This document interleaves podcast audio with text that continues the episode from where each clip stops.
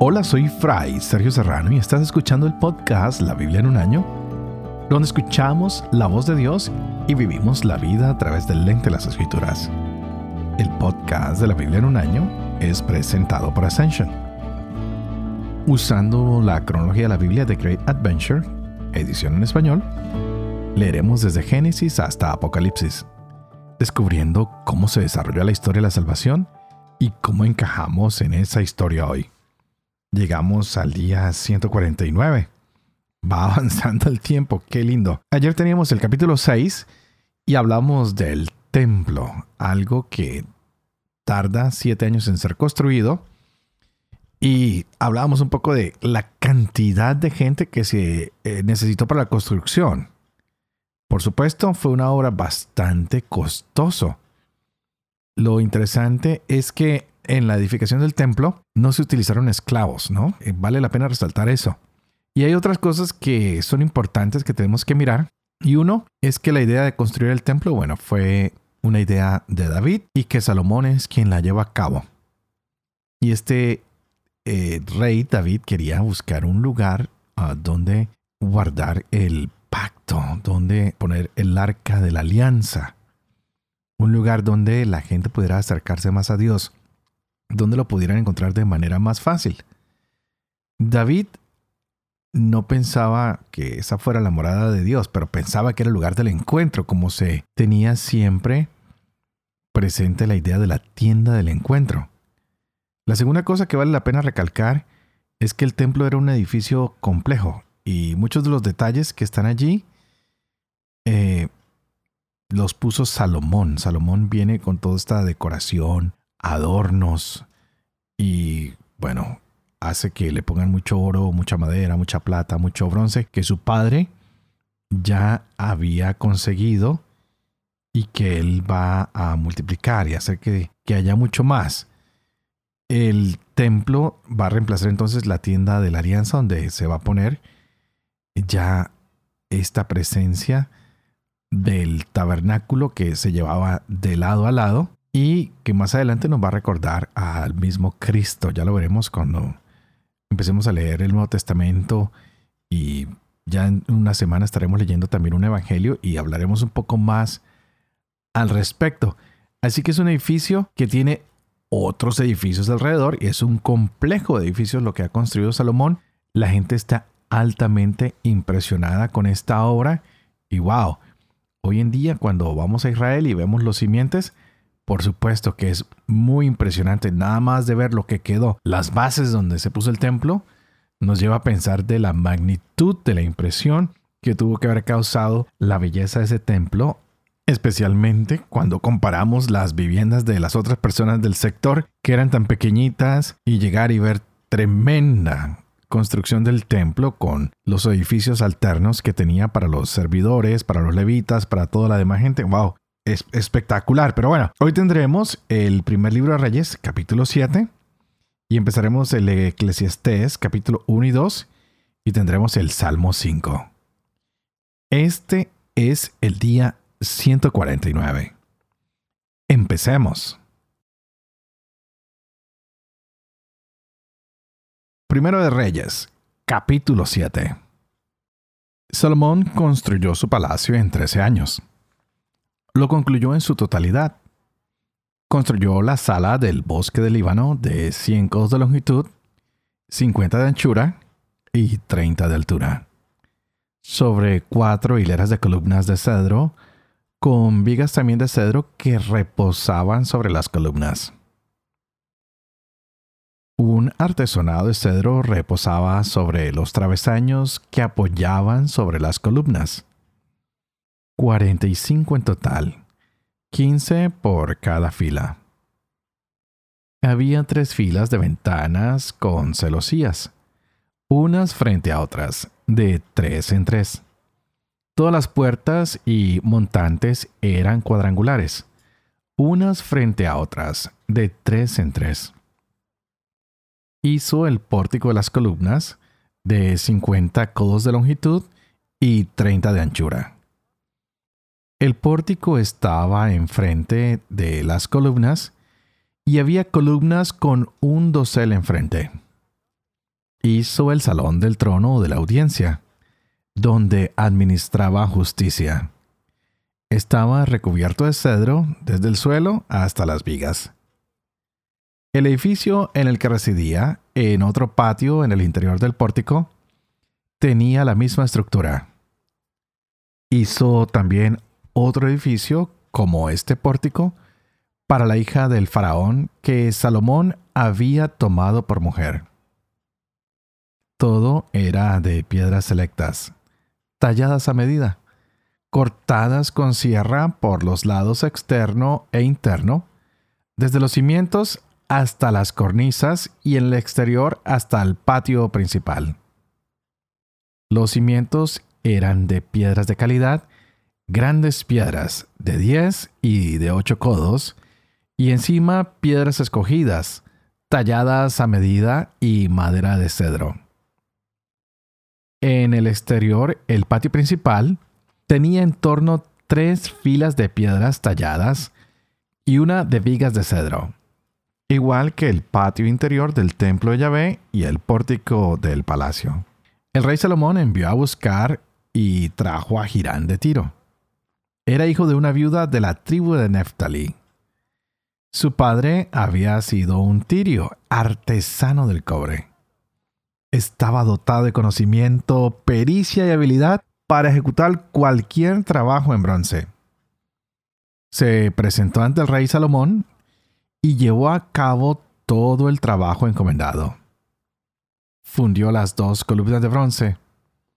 Una medía 18 codos de altura y 12 de circunferencia. Lo mismo la segunda columna. Hizo dos capiteles de bronce fundido de 5 codos de altura cada uno, con objeto de situarlos sobre lo alto de las columnas. Hizo dos encajes y dos trenzados a modo de cadenas para los capiteles en lo alto de las columnas un trenzado para cada capitel. Hizo dos hileras de granadas alrededor de cada trenzado. Los capiteles que estaban en lo alto de las columnas tenían forma de azucenas, 400 en total, colocadas sobre la moldura situada detrás del trenzado. 200 granadas alrededor de cada capitel. Erigió las columnas ante el pórtico de la nave alzó la columna de la derecha y la llamó Jaquín. Elevó la columna de la izquierda y la llamó Boaz. Los capiteles que estaban en lo alto de las columnas tenían forma de azucenas. Concluyó el trabajo de las columnas. Hizo el mar de metal fundido que medía 10 codos de diámetro, 5 de altura y 30 de circunferencia. Debajo del borde había calabazas, todo alrededor, dando vuelta al mar a lo largo de 30 codos. Había dos filas de calabazas fundidas en una sola pieza. Reposaba sobre 12 bueyes, tres mirando al norte, tres al oeste, tres al sur y tres al este. Sobre ellos se asentaba el mar, quedando hacia el interior las partes traseras de los bueyes. Su espesor era de un palmo y su borde era como el del cáliz de la flor de azucena. Su capacidad era de 2.000 medidas. Hizo también las 10 basas de bronce de 4 codos de largo cada una, 4 de ancho y 3 de alto. La estructura de las basas era esta. Tenían paneles y los paneles estaban entre listones. Sobre el panel que estaba entre los listones había leones, bueyes y querubines. Lo mismo sobre los listones. Por encima y por debajo de los leones y de los toros había volutas de metal labrado. Cada basa tenía cuatro ruedas de bronce y ejes de bronce. Sus cuatro pies tenían asas debajo de la pila y los apliques estaban fundidos. Su boca, desde el interior de las asas hasta arriba, tenía un codo. La boca era redonda, teniendo un soporte de codo y medio. Sobre la boca había también esculturas, pero los paneles eran cuadrados, no redondos. Las cuatro ruedas estaban bajo los paneles y los ejes de las ruedas estaban en la base. La altura de cada rueda era de codo y medio. La forma de las ruedas era como la forma de la rueda de un carro y sus ejes, sus llantas, sus radios y sus cubos, todo era de metal fundido.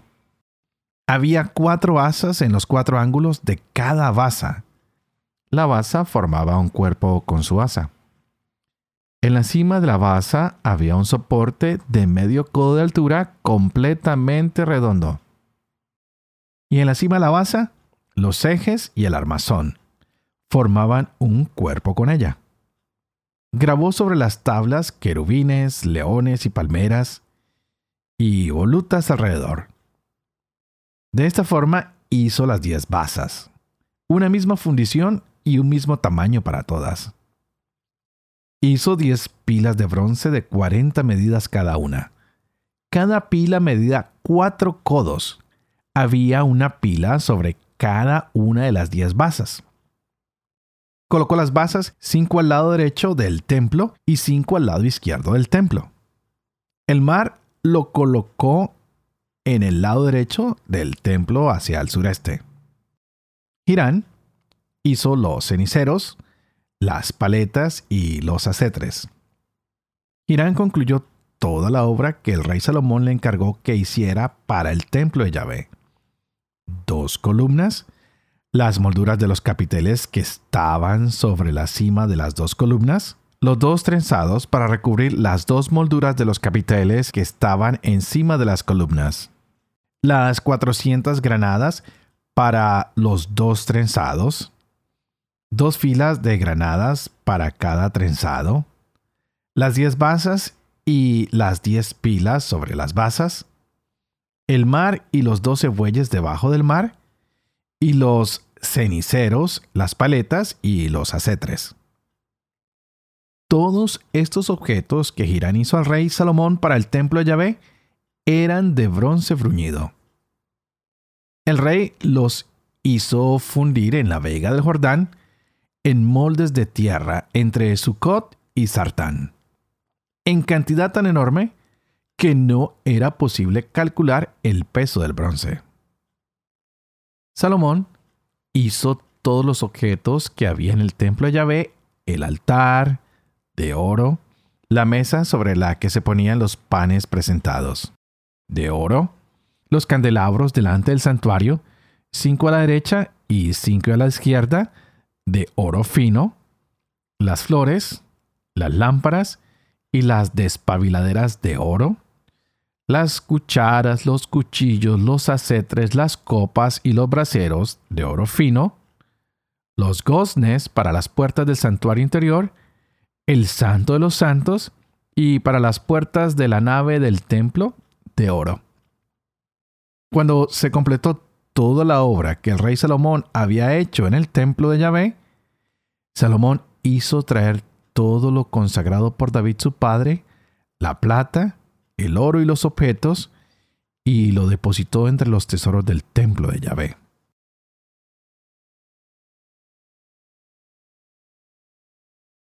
Eclesiastés, capítulo 1 y 2.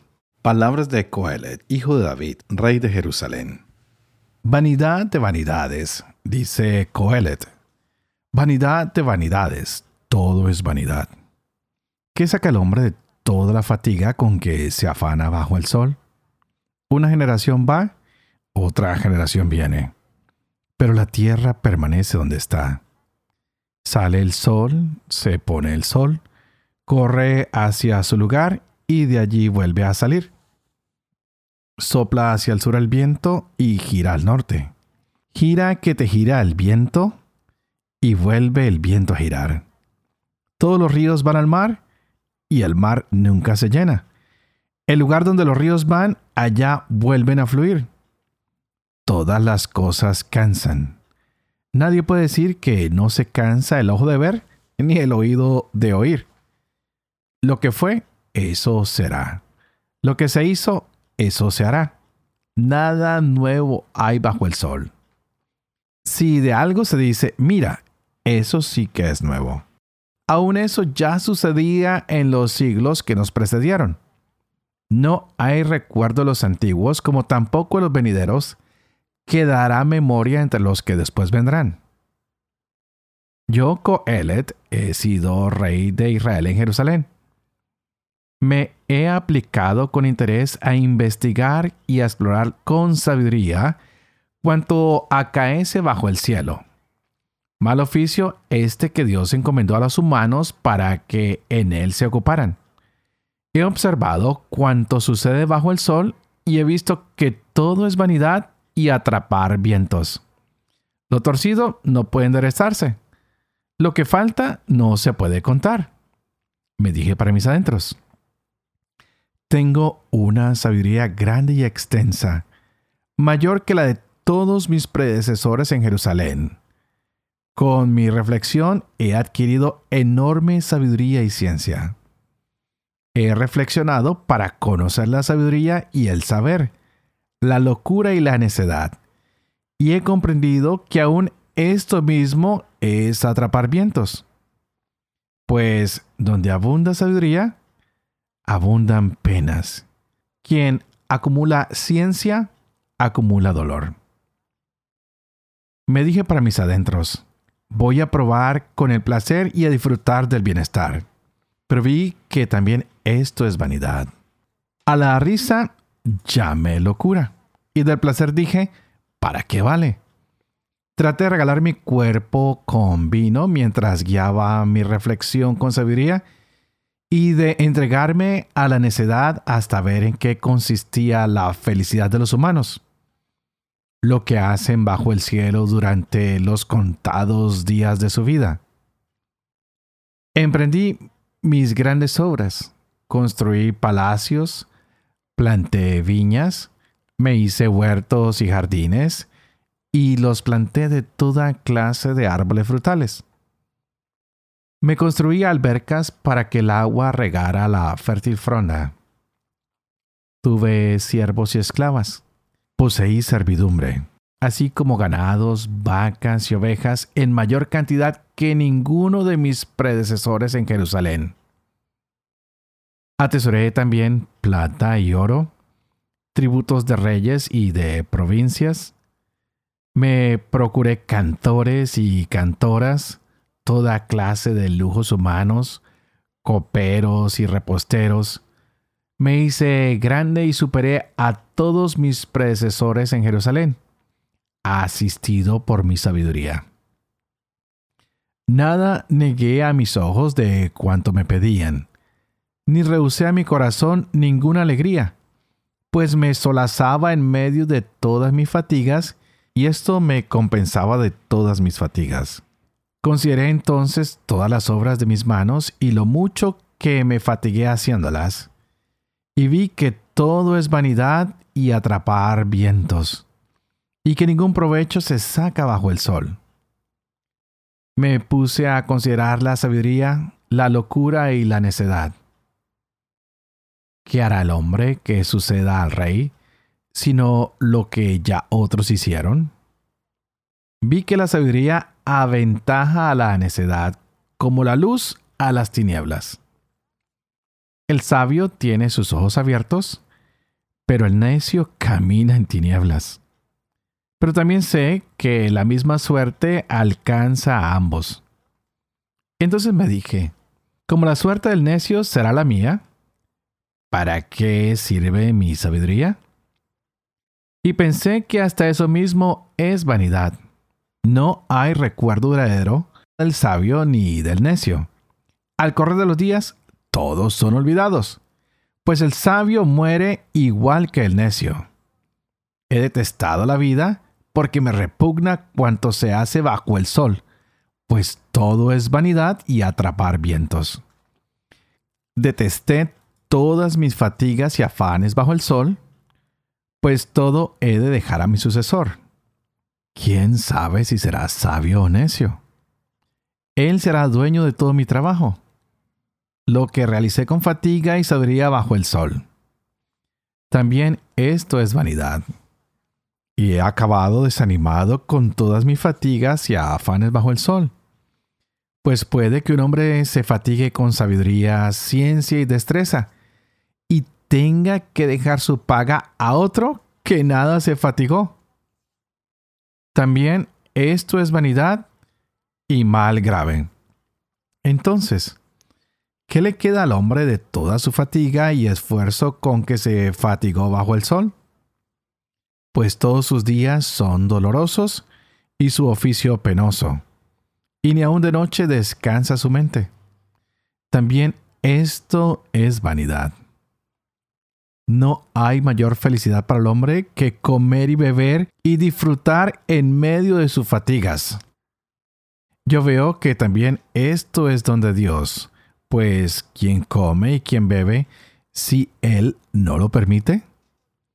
Porque Él da sabiduría, ciencia y alegría a quien le agrada mas al pecador le da como tarea amontonar y atesorar para dejárselo a quien agrada a Dios.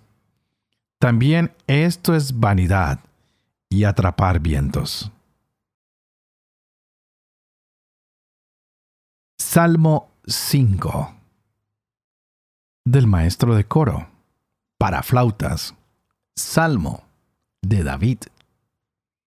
Escucha mi palabra, Yahvé repara en mi plegaria. Atento a mis gritos de auxilio, Rey mío y Dios mío. A ti te suplico, Yahvé, por la mañana escuchas mi voz. Por la mañana me preparo para ti y quedo a la espera. No eres un Dios que ame al mal, ni es tu huésped el malvado. No resiste el arrogante tu presencia.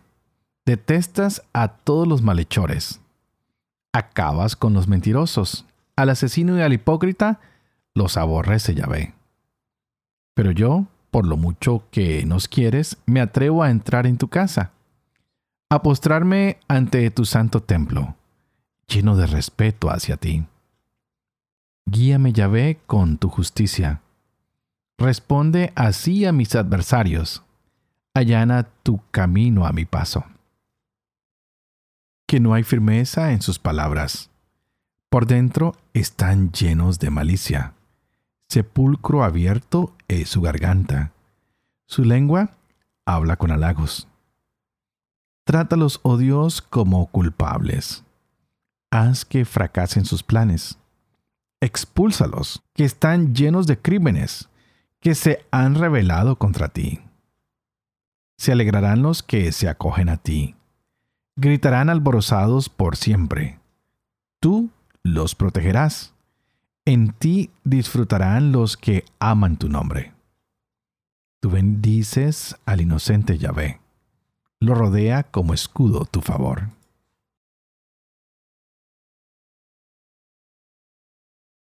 Padre de amor y misericordia, tú que haces elocuente la lengua de los niños, educa también la mía infunde en mis labios la gracia de tu bendición, Padre, Hijo y Espíritu Santo. Y a ti te invito para que pidas al Espíritu Santo que abra nuestra mente y nuestro corazón para que podamos gozarnos de esta palabra de Dios hoy en nuestras vidas. Definitivamente la manera de Salomón construir, wow, sí que tiene un gusto exquisito. Él ha edificado la casa del bosque del Líbano, que era su segunda casa. También nos mostraron hoy cómo termina con los detalles y la ornamentación y la parte artística del templo, de su palacio, de todo lo demás. Nos hablaron hoy de un artesano Hiram, quien era especializado en bronce.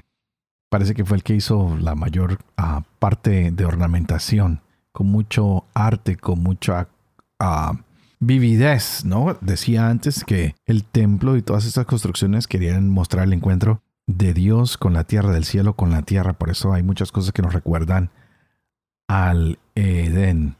Pero, ¿qué es lo más interesante? Todo el mobiliario, toda la decoración, ¿qué es lo más uh, significativo de, de toda esta construcción? Que, como vemos más adelante con Jesús, nos dice que de eso, pues, no va a quedar mucho porque lo que va a quedar para siempre es que la palabra de Dios es eterna, alcanza para ti, para mí, para todos. A través del tiempo la palabra de Dios ha venido dando luz a la humanidad Es más, hoy que no tenemos el templo, la palabra de Dios sigue viva y eficaz, que nos está Dios hablando y que nos santifica a través de su palabra, de seguir lo que en su palabra nos ha dicho. También hoy empezamos este libro de Eclesiastés y definitivamente vanidad de vanidades, todo es vanidad. Nos damos cuenta que está hablando el rey, donde nos muestra que al fin y al cabo todas las cosas son pasajeras, que a veces nos cansamos y es a otro al que le queda el fruto de nuestro cansancio. La vanidad se nos habla de que es algo vacío, que podemos desperdiciar nuestra vida cuando no la vivimos con un propósito, con una meta. Y muchas veces pensamos que vivir bien lo es todo, pero nuestras mascotas también viven muy bien y hay mucha gente que quiere vivir de esa manera, vivir bien, pero no hay un propósito, no hay una meta, no hay algo que los invite a elevarse en su vida, a ayudar a otros con sus recursos financieros. No se trata siempre de satisfacer nuestros deseos, de hacer lo que más nos agrade, de tener todas las actividades sabidas y por haber, de conocer el mundo entero también muchas veces nos hace falta el hacer algo por alguien más, tener un propósito en la vida, tener una ilusión, tener una motivación, tener una nueva experiencia de ayudar a alguien o algo. Por eso es constante la invitación de Jesús de servir al necesitado, de ayudar al que está triste, al que está preso, al que está enfermo y no podemos simplemente pensar en nuestra satisfacción y en nuestra saciedad cuando hay muchas personas que están acumulando amarguras y desilusiones y nosotros no hacemos nada por ellos. Ojalá que todos estos recursos que se han puesto en nuestras manos no hagan nuestra vida más monótona, que no sea una vida en las cuales nuestra vida pase sin añadir nada nuevo, ninguna ilusión o expectativa a las personas que están a nuestro alrededor. Hoy estamos en constante movimiento, estamos todos muy acelerados, buscando el placer, buscando el estar en redes, buscando estar satisfechos, buscando conocer. Pero ¿será esto parte de nuestra propia vanidad?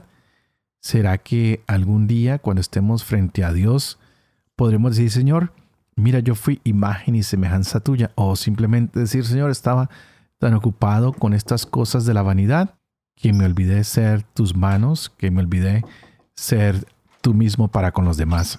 Así que los invito a que no nos veamos separados de Dios, no, todo lo contrario. Tenemos que ser personas muy apegadas a Dios, que nuestra imagen sea muy atractiva a los demás, no por lo mucho que disfrutamos, sino por lo mucho que somos capaces de ayudar a los demás de descubrir que lo que tenemos no es nuestro, que simplemente estamos de paso y las cosas que tenemos son para mí y para alguien más. Que ojalá que con todo lo que tenemos podamos compartirlo con los más necesitados para que tanto ellos y nosotros podamos disfrutar más adelante lo que se llama la vida eterna, para que podamos llamarnos nosotros verdaderamente hijos de Dios y para permanecer con Él para siempre que nuestra generosidad nos ayude a compartir tantos tesoros que el Señor ha puesto en nuestras manos. Y por supuesto, hoy antes de terminar, quiero pedirle a ustedes que por favor oren por mí, para que sea fiel a este ministerio que se me ha confiado de compartir la palabra y unas pequeñas reflexiones, para que pueda vivir con fe esto que leo y que comparto con ustedes, para que pueda enseñar lo que creo y para que pueda cumplir siempre lo que ha enseñado y que la bendición de Dios Toporoso, que es Padre, Hijo y Espíritu Santo, descienda sobre ustedes y los acompañe siempre. Que Dios los bendiga.